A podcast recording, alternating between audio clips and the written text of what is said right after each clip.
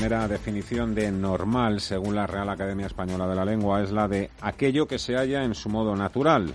Una definición difícil de encajar en un mundo que se ha autoimpuesto medidas de confinamiento y que ha decidido parar voluntariamente la economía por primera vez en la historia. Hay mucho que aún desconocemos sobre COVID-19, pero sin duda sabemos más de crisis económicas y de cómo los mercados financieros se comportan en ellas.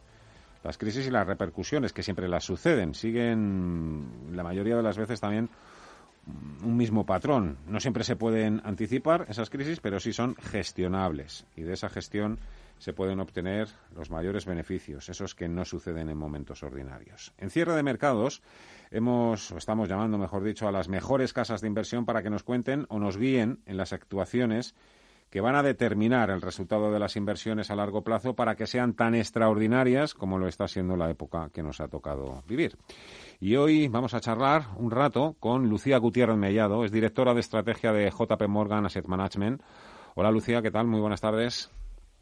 Hola, buenas tardes a todos. Encantado de poder saludar. Eh, me imagino que, echando muchas horas en el trabajo. Estarán a tope también.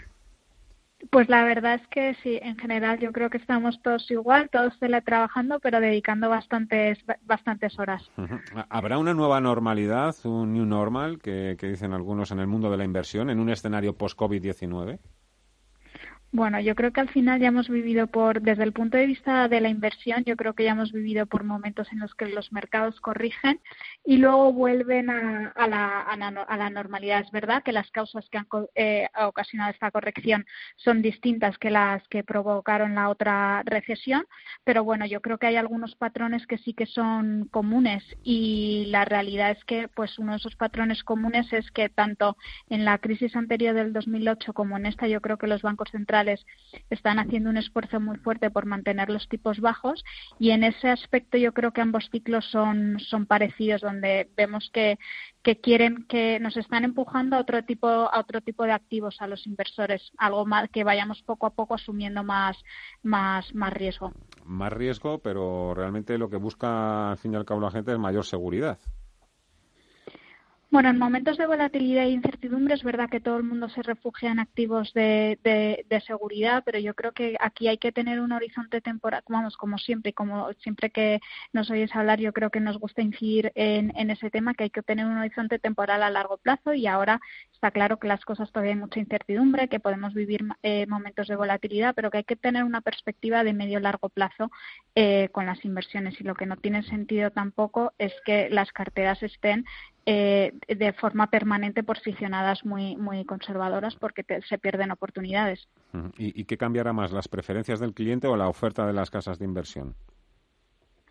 Bueno, yo creo que la, la, oferta, yo te hablo por nuestro caso al final, yo creo que tenemos una gama que es bastante amplia y que en general cumple eh, con las necesidades de los distintos tipos de clientes que tenemos y distintos eh, perfiles. Es verdad que en cada entorno nos piden, eh, si quieres, distintas, distintas alternativas. Pues es verdad que a lo mejor ahora que las cosas están con las dudas, pues quieren activos un poco más refugio o defensivos y cuando empiecen a ir bien, pues ya poco a poco empezarán a asumir más más, riesgo. Pero yo te diría que desde el punto de vista de gama, hombre, siempre estamos lanzando nuevas, nuevas ideas y nuevas tendencias, pero te diría que están bastante, que está bastante completa desde nuestro mm. punto de vista. ¿Y, usted cree que eh, el inversor, claro, no podemos eh, hablar de, todos los inversores en general, cada uno es, un mundo, pero em, ¿serán más selectivos em, a la hora de decidir dónde ponen su dinero o preferirán invertir de una manera más global y más diversificada?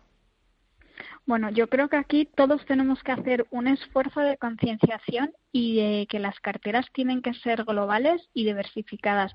Yo creo, nosotros siempre, acuérdate que hablamos de los principios del ahorro a largo plazo y yo creo que uno de ellos y el, uno de los pilares más importantes y que nos gusta transmitir a todos nuestros clientes es lo de que las carteras tienen que estar bien, bien diversificadas y no solo a nivel de activos, o sea que no vale tener las carteras solo concentradas en un activo, sino tienen que ser siempre multiactivo y a nivel, a nivel global. Normalmente el inversor tiene mucho sesgo a lo que le queda cerca pero al final cuando abres tu universo a nivel global surgen mucho más oportunidades y la, y la, y la posibilidad de que no todos los activos se comportan igual en el mismo al mismo tiempo. ¿Te está sorprendiendo la capacidad que está teniendo el mercado de rearmarse, de recuperarse de de todo de todo lo que ha sucedido, al margen de que en el horizonte, evidentemente, la economía pues pinta un escenario bastante gris, bueno, yo creo que no hay duda de que estamos en un escenario de recesión, que los, la primera mitad del año el crecimiento vamos a ver datos muy, muy negativos y es verdad que nosotros esperamos ver en parte una recuperación en la segunda parte del año que viene, ¿vale? Yo creo que lo que ha impulsado a los mercados en el mes de abril y lo que estamos y lo que va a impulsar a que haya un rebote en, en la última parte del año, yo creo que en gran parte se debe a las medidas de estímulo fiscal por parte de los gobiernos y a las eh, medidas de política monetaria.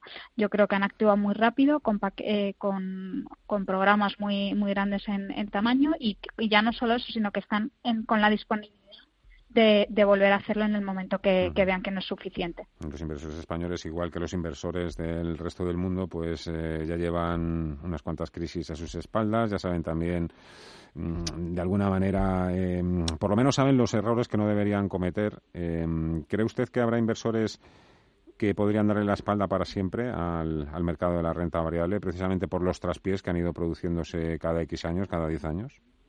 Pues yo creo que eso sería un error y eso es otra de las cosas que comentaba contigo al principio, lo de tener un horizonte temporal a largo plazo. Yo creo que eh, hemos visto muchas veces correcciones como la que hemos visto en, las, en, este, este año y luego hemos visto cómo los mercados, si tienes un, horizonte temporal de medio a largo plazo, eh, acaban recuperando. Lo que no puedes hacer es entrar y salir porque es muy, eh, eh, porque es porque es muy porque es muy difícil en, un corto en, cuando tienes poco tiempo eh, temporal pero cuando tú tienes una visión mucho más a largo plazo eh, al final toda la historia demuestra que, que, que si has estado invertido que si no has deshecho posiciones en momentos de volatilidad y de incertidumbre te acaba pagando estar en renta variable.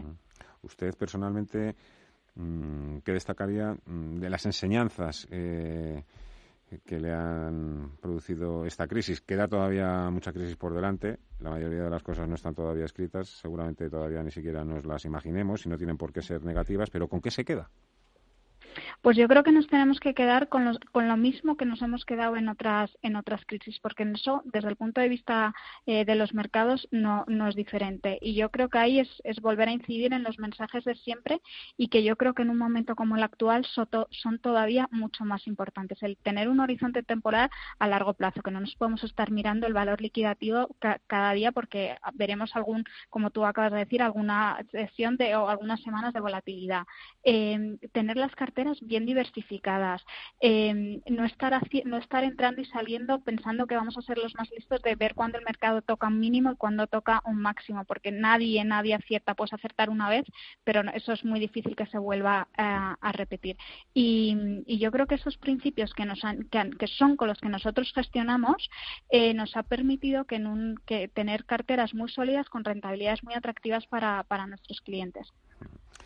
La verdad es que me estaría muchísimo más tiempo haciéndole todo tipo de preguntas, pero sé que también es una persona muy ocupada. La voy a, la voy a dejar agradeciéndole, por supuesto, que haya tenido hoy a la llamada de cierre de mercados. Lucía Gutiérrez Mellado, directora de estrategia de JP Morgan Asset Management.